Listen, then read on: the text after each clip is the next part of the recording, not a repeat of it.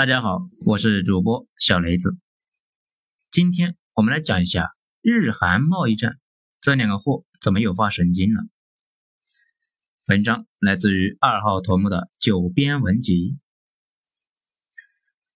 最近呢，韩国又发生了件事情，其余的原点是在于去年八月份，日本跟韩国的一个贸易战。要讲清楚这件事吧，咱们得分两章。今天。我们就先讲一讲去年那个事情是怎样的。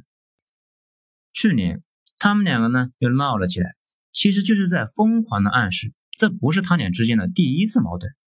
当然呢，那也不会是最后一次，只是这一次稍微有点大。如果要找一个参考系，日韩之间的关系就有点像俄罗斯和波兰之间的关系。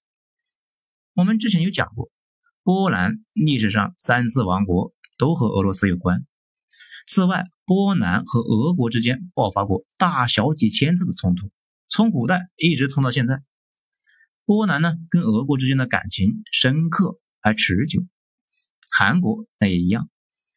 咱们中国印象中，好像日本只侵略过一次韩国。其实韩国人呢，可不是这么想的。我有一个棒子朋友，他就在社科院读博士，研究亚洲关系。他跟我说，日本人大规模侵略朝鲜三次，小规模两百多次。棒子呢都是暴脾气，那这事儿没完。最严重的一次是一九一零年，日本趁着大清虚的一逼啊，彻底拿下了朝鲜，然后在朝鲜上无恶不作，把朝鲜的妹子带去当慰安妇，把朝鲜的汉子拿去挖煤矿，还带着大批的朝鲜人去中国和东南亚当炮灰啊。还逼着朝鲜人学日语，每天早上起来对着日本的天皇方向早请示晚汇报，这些事都严重伤害了棒子的暴躁的心灵。这其中最让韩国人受不了的是，日本人统治朝鲜三十六年，那搞了一堆煤矿电厂，疯狂上产能。呃，当然了，这些搞搞这些东西呢，主要是服务日本的战争机器，不是为了改善朝鲜人民的生活质量，提高人民的幸福感。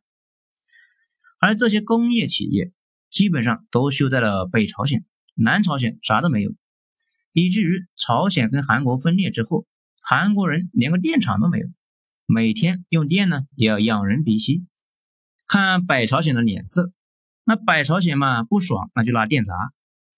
总之，那三十六年那梁子呢是结下了。这一次日韩之间的矛盾起因就是这个事情，只是一开始没闹这么大。我们知道，战后的韩国一直在闹着让日本赔偿。当初呢，抓了劳工、慰安妇，战场上去当炮灰，挖走的煤矿那都要赔偿。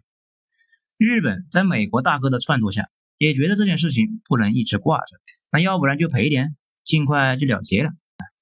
而且美国呢，也跑到韩国那边说：“哎，别得理不饶人呐，没完没了的，这也挺讨厌的。”于是，经过长达十四年的谈判。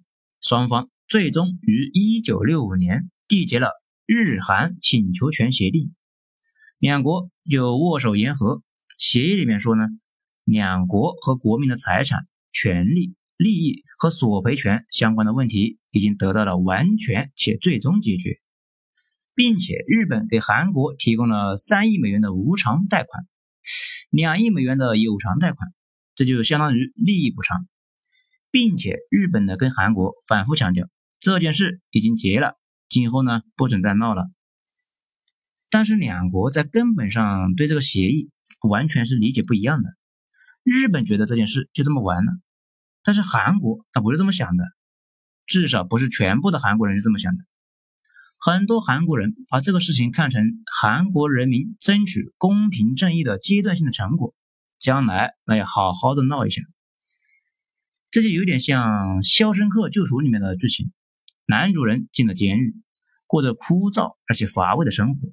为了打发时间，他就准备搞一个监狱图书馆。但是没钱呢，怎么办？天天呢就给国会议员那写信要钱。国会议员终于是烦的不行了，于是就给了他一部分资源，并且让他今后也别再写信了。男主人开心的说：“那今后我得每天写两封信。”这韩国人呢也一样。一九六五年，终于逼着日本人低头了。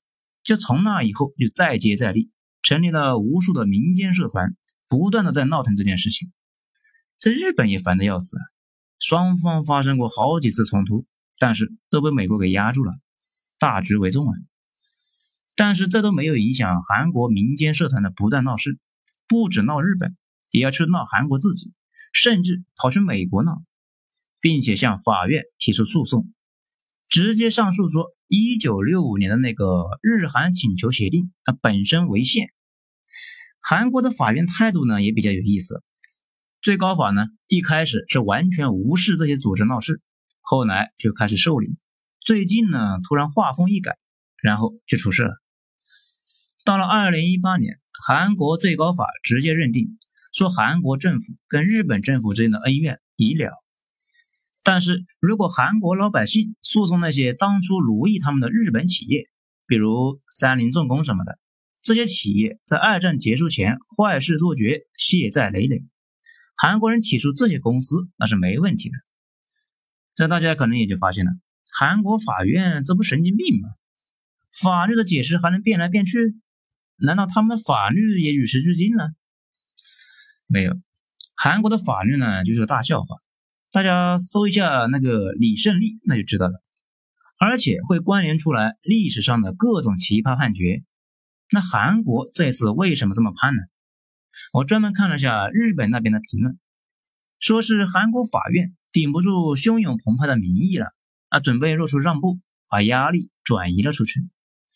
这个判决一出，把日本人给恶心坏了，感情你们韩国政府和老百姓是两码事啊！嗯，那今后随便一个劳工就可以告一次日本财阀，毕竟这些日本老财阀在历史上的罪行累累，满手鲜血，如果没完没了的诉讼下去。那啥时候是个完呢？日本立刻就怒了，安倍晋三甚至呢直接发推特顶到了韩国最高法，表达了对韩国人民一点信用都没有的鄙视。而且日本企业响应了政府的号召，压根就不理韩国法院要求他们赔钱的主张，就假装没听见。这是二零一八年年底的事情。到了二零一九年年初，韩国方面那也怒了，啊不给钱是吧？直接下令扣押日本企业在韩国的不动产，看看你们还假装没听见。而且韩国政府表示支持他们的最高法的判决，督促日本人赶紧掏钱，那别装了。到这里啊，这件事一下子就被激化了，日本人呢也怒了，准备在韩国发动了致命一击，逼迫韩国认怂。那这怎么玩呢？那就是我们看到的啊，贸易战。如果在平时吧，比如三年前，日本无论如何对韩国那也是不能做出这种事的，因为悍然使用贸易武器针对另外一个国家，这件事在体面的大国里面是不能被接受的，尤其是他们两个呢都是美国的小弟。但是呢，这两年的形势变了，大家都看到了，保护主义盛行，而且作为西方世界的领袖的美国带头搞贸易战。这就让所有人都萌生出了一个想法：和尚摸的，我为什么摸不得？而且我们前面也说了，日本在战后一直搞的是苏办式的计划经济模式。日本的产业省前身是通产省，就是日本的计划经济委员会。那有了这个玩意儿，捣起乱来那是一个零两。于是日本针对韩国来了一次精确制导的贸易突袭。日本经济产业部宣布呢，将对氟聚酰亚胺、光刻胶和高纯度的氟化氢这三种半导体的材料加强对韩国的出口管制。这三种材料啊，是智能手机和电视制造过程中必须要使用的三种材料。日本限制向韩国出口，无疑会打击韩国的电子产业。而且韩国对这些日本的产品的依赖度高达百分之九十。所以，日本通过限制这三种材料的出口，而韩国 GDP 对电子的依赖又达到了恐怖的一半以上，而且随后又将韩国的移出了贸易的白名单。这玩意呢，本来说是做买卖加快审讯的一个机制，如果被移出之后，更多的工业材料那说卡就卡，而且可以随时卡，想怎么卡就怎么卡。所以说啊，毫无疑问，这一次是日本精心算计过的。不仅直接打到了韩国产业的七寸上，而且是那种一出手就掉血的操作。这种行为呢，就严重的伤害了韩国老百姓的感情。随后就爆发了大规模的反日集会。不过，韩国除了老百姓上街，对日本的制裁没有好的办法，所以就处于两难的状态。如果跪下来赔礼道歉，叫爸爸，请求日本原谅，保证以后不提赔偿的事，并且签字画押，估计呢，日本那也是能够原谅韩国的。但是韩国政府就没法跟国内的刁民们交代了。韩国老百姓，那大家都是知道的。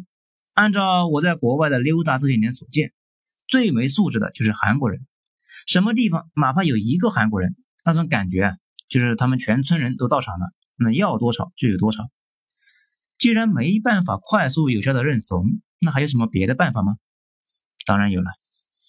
正如小孩呢在外面摔了跤，惹了祸，被人打了，那第一反应就是跑回家，还没开门就大声的叫妈一样。韩国自己觉得被日本人欺负了，怎么办呢？找妈呀！韩国和日本还有一个共同的妈，谁呢？美国。